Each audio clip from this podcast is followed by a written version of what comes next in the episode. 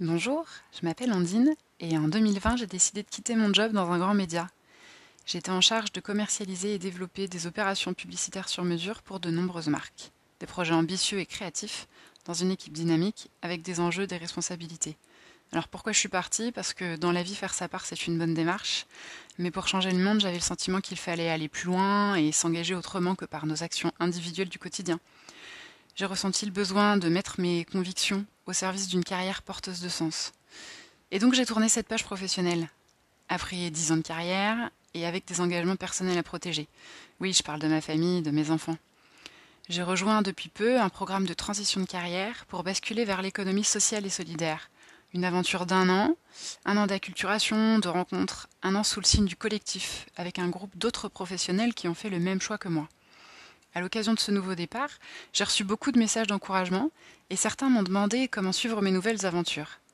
Après réflexion, je me suis dit que le podcast serait sans doute le plus simple. Alors me voilà.